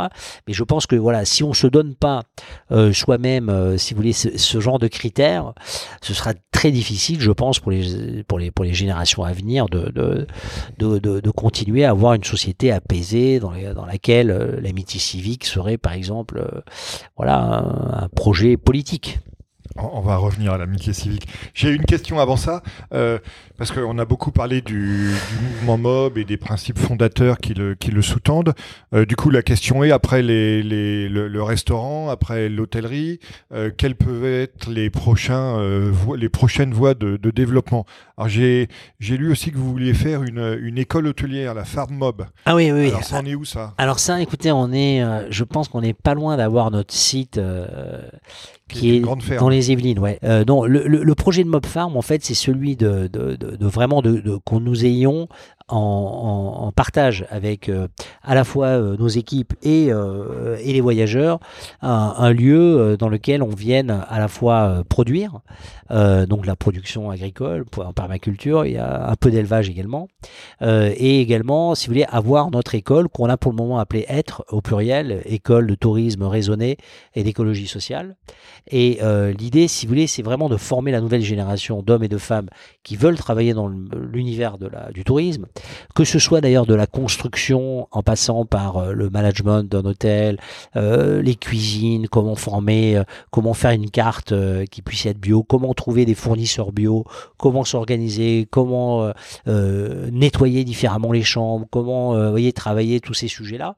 Et donc c'est à la fois une école qui est destinée aux employés de MOB, Hein, euh, mais également ouvert sur l'extérieur et euh, qui permet, si vous voulez, de former cette nouvelle génération euh, aux enjeux qui sont ceux de, de l'écologie sociale, adaptés à la, à la problématique de, de, de l'hospitalité, de, de, du, du tourisme.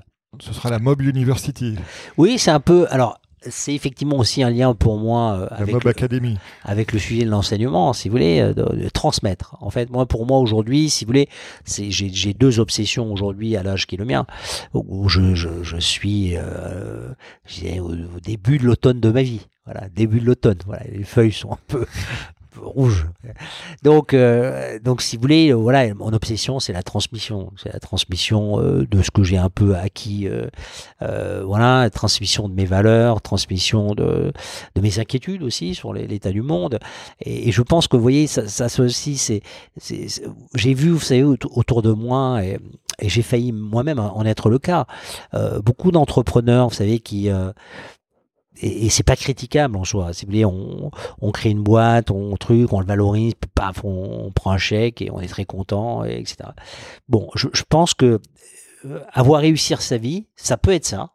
Et, et je et, je trouve ça très bien, si vous voulez. Moi, j'ai j'ai fait le choix de tout réinvestir, euh, si vous voulez, dans, dans Mob, si vous voulez, quand j'ai vendu mes parts de Mama Shelter.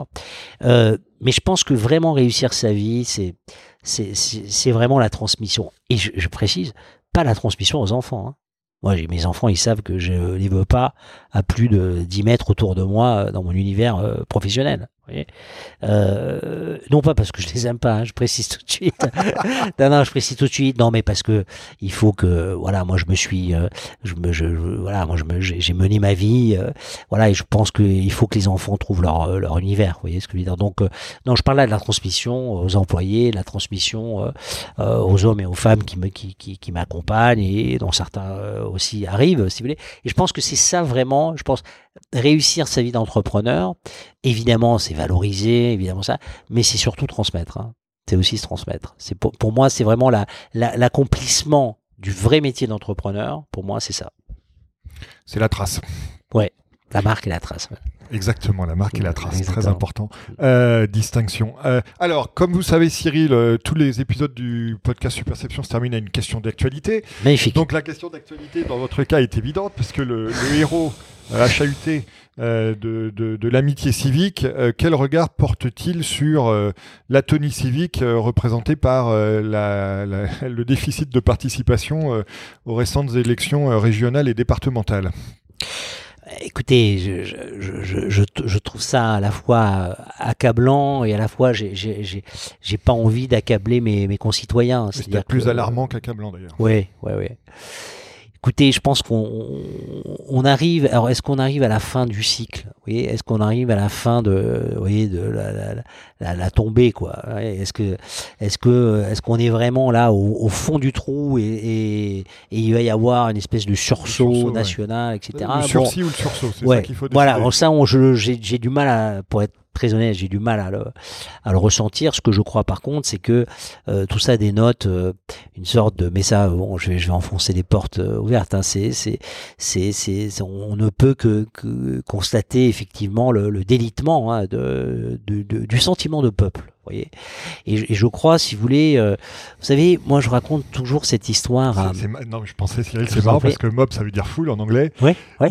Donc, euh, vous connaissez sûrement les écrits de Gustave Le Bon sur, le, sur les foules. Bien sûr. Et c'est marrant que, le, que le, le, porteur de l'étiquette mob parle de la, de la perte du peuple. Euh, ben, oui, parce que si vous voulez, d'ailleurs, mob, c'est si on voulait, d'ailleurs, je, je, pense qu'on pourrait presque traduire comme, vous voyez, peuple en mouvement, presque populace au sens euh, français presque du terme.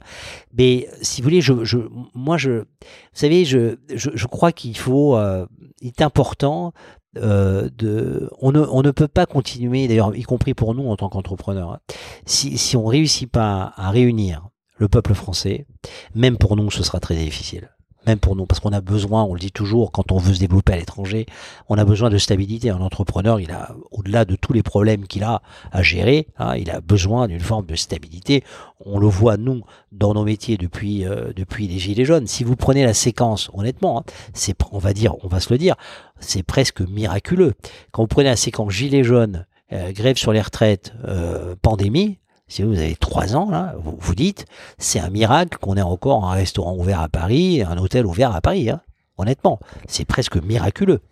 Euh, ce que je crois, si vous voulez, vous savez, quand j'étais jeune, à un moment donné, on n'en a pas parlé, mais j'ai j'ai vécu un moment de délire psychique. C'est-à-dire que à un moment donné, euh, vous savez, alors je dis des choses peut-être là personnelles, j'espère que ça ne va pas ennuyer vos, les ah bah, auditeurs. certainement pas, non, ils sont là pour ça.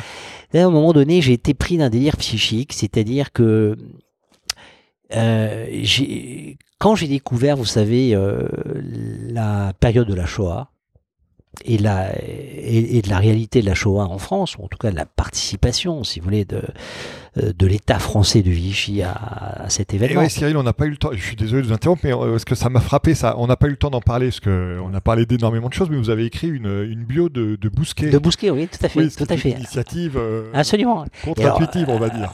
oui, en plus parce que mon père était aussi à la dépêche du midi. Donc mon père avait croisé Bousquet. D'accord. Oui, donc en fait, je vous raconterai, euh, on, fera, on, fera, un deuxième numéro. Un deuxième hein. épisode, oui. euh, et si vous voulez, à un moment donné, j'ai j'ai dit à mon père, j'ai dit, tu sais papa, je je supporte plus euh, de vivre dans un pays où, euh, dans les rues que je foule, euh, que j'arpente dans Toulouse, je sais que des, des enfants étaient arrêtés là, etc., etc. Et, donc, euh, j'ai décidé de euh, partir rencontrer euh, un maître et de m'installer à Jérusalem. Dans mon, dans mon esprit à l'époque, je quittais la France. Euh, parce que j'utilise le mot parce que je veux que ce que je dis là puisse aider aussi euh, euh, ce que je vois de cette nouvelle génération avec les luttes intersectionnelles.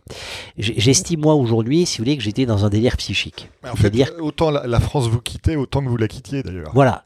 Et alors je vous raconte ça parce que si je suis parti en, dit, en racontant ça à mon père, mon père m'a dit écoute, je respecte ton choix, donc je suis parti, je me suis installé pendant un an entre 92 et 93. Et un soir, j'étais seul à Jérusalem et il y avait dans la chaîne publique israélienne, il diffusait un film avec Fernandel, Don Camillo. Et le film a commencé et je me suis mis à pleurer. La France, si vous voulez, euh, je découvrais à ce moment-là, si vous voulez, d'abord que j'étais de quelque part, et que la voix de Fernandel, voyez, ça peut paraître ridicule, vous voyez, le, cette ironie, cet esprit français, cette moquerie, cette, euh, vous voyez, l'accent aussi, si vous voulez, de, de Fernandel, euh, l'antagonisme entre la euh, l'Église, l'instituteur et puis la mairie, vous voyez, cette, cette triangulation, vous voyez, qui a, qui a formé des, des, des millions de Français.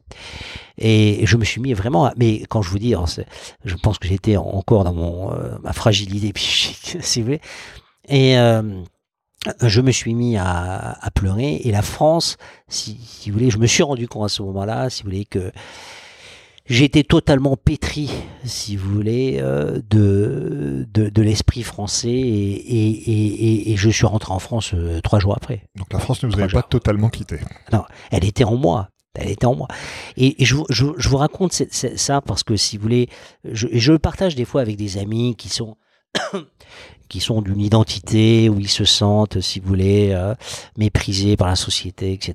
Et souvent, je raconte cette histoire parce que c'est un peu un, cas similaire. Vous voyez, euh, on peut se sentir que fils d'esclave ou que fils de colon ou que, vous voyez, etc. Je, moi, je considère moi, en tout cas, et ça, je ne dis pas que c'est pareil pour les autres. En tout cas, mon analyse de ce que j'étais moi psychiquement, j'étais dans un délire psychique. Donc une chose est de se sentir concerné par un sujet, une autre chose est de se dire je peux plus marcher dans ces rues parce que euh, y a 70 euh, ans, à ce moment-là on peut aller nulle part. Hein. Vous allez aux États-Unis, on a massacré, vous voyez, enfin à ce moment-là on, reste dans son, on se construit sa cabane dans une forêt et puis on fait comme taureau, vous voyez. Donc euh, si vous voulez, donc je vous raconte ça parce que quand je vous parle d'amitié civique, euh, moi, c'est ça dont, dont, je rêve. Je, je rêve que euh, des hommes et des femmes, euh, comme je le fais moi, avec euh, avec un certain naturel. Vous voyez, je vous, je vous dis des, des, choses que j'ai ressenties personnellement, et j'ai travaillé sur moi. Il faut travailler sur soi. Vous voyez, il faut pas se mentir. Il faut se voilà, il faut tenter de, de se dire, attends, là, là, j'étais peut-être pas très bien. Et, et, et, quand je raconte vraiment cette histoire de de, de, de, vous voyez, ça a été vraiment une révélation, une révélation pour moi. Et, euh, et, et aujourd'hui, si vous voulez, je voilà, j'écoute Wagner le matin, y compris Parsifal. Euh, je, je, voilà, je, sais très bien que Wagner était Wagner, et je suis y compris que c'était l'opéra favori d'Hitler, ce qui ne m'empêche pas, si vous voulez, d'écouter Parsifal en étant très content le matin quand je suis à la campagne. Je me levais le matin, bam, vous voyez, avec les tonnerres, voilà. Et, et voilà, et mon cerveau aujourd'hui est capable, si vous voulez, euh, euh de lire Céline et de et d'écouter Wagner sans me dire que je suis un traître à une une identité, euh, une identité qui peut aussi être euh, considérée comme délirante. À partir du moment où elle, réglemente euh, le, tout de votre sensibilité. On n'est pas réductible à un élément de naissance, ni à une peau. On n'est pas réductible à ça. Si on se réduit à ça, c'est quand même, c'est là où je dis que c'est un délire psychique. Oui, c'est ce que, enfin, c'est ce que Bukowski évoquait sur le sur le racisme de classe d'ailleurs. Oui. Euh, quand on, bien sûr, bien sûr. Quand on quand on revient à que faire. Oui, absolument. Absolument. Donc voilà, donc moi j'appelle, si vous voulez, les entrepreneurs, euh, les Français qui, qui, ont, qui ont eu la chance euh, de naître ici, qu'ils soient d'ici de, une génération de 12, de 30 ou de 1000. Si vous voulez, euh, voilà, on a un pays fantastique, on a une culture absolument exceptionnelle. Il y a des, bibliothèques partout, il y a des lieux de savoir partout, on a une culture euh, fantastique, des lieux de culture exceptionnels. Et euh, voilà, il est temps que, euh, si vous voulez, on, sorte de la réunion du syndic de propriété, vous voyez, qui est un peu le cas aujourd'hui. Vous voyez, on a l'impression d'être vraiment, vous voyez, où tout le monde dit, ah non, mais moi je veux pas payer l'ascenseur. Ah non, mais je veux pas payer l'ascenseur parce que je suis au premier. Ah mais non, mais moi parce que je veux ça. Ah mais non, mais moi j'aime pas les fleurs. Ah mais moi j'aime pas les géraniums. vous voyez, ah, mais moi je, voilà, il faudrait qu'on sorte du syndic syndic de propriété. On peut pas diriger un pays ou être un peuple. Euh, un syndic de propriété, c'est un syndic de propriété, et un peuple, c'est un peuple. Voilà, ça, ça, on peut pas faire les deux. Bon, bah écoutez, Cyril, c'est sur ce message d'espoir que euh, nous allons conclure cette conversation à laquelle je vous remercie d'avoir participé. Eh ben, C'était un plaisir. Merci d'avoir suivi cet épisode du podcast Superception. Vous pouvez également retrouver le blog et la newsletter sur le site superception.fr.